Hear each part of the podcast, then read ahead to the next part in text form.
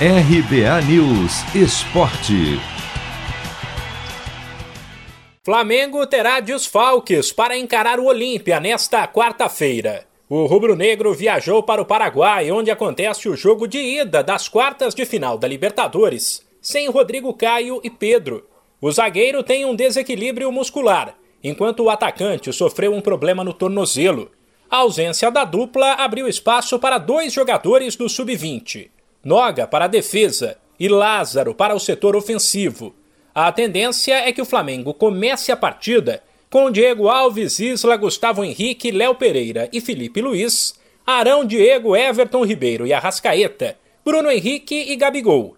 E a expectativa do torcedor é que o time consiga virar a chave e se recuperar do atropelo do fim de semana, quando levou quatro do Inter pelo Campeonato Brasileiro.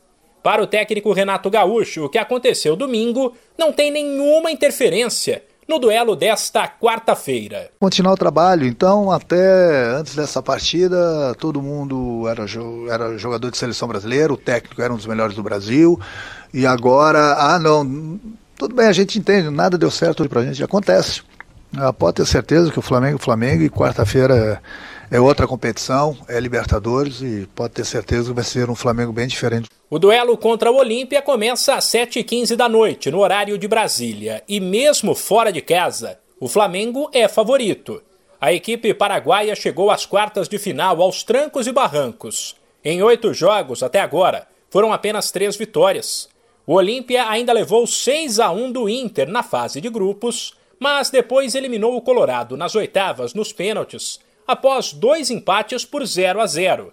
No jogo de volta foi massacrado pelos gaúchos, que, por outro lado, finalizaram 19 vezes, mas não conseguiram marcar. O duelo de volta entre Olímpia e Flamengo será na quarta que vem.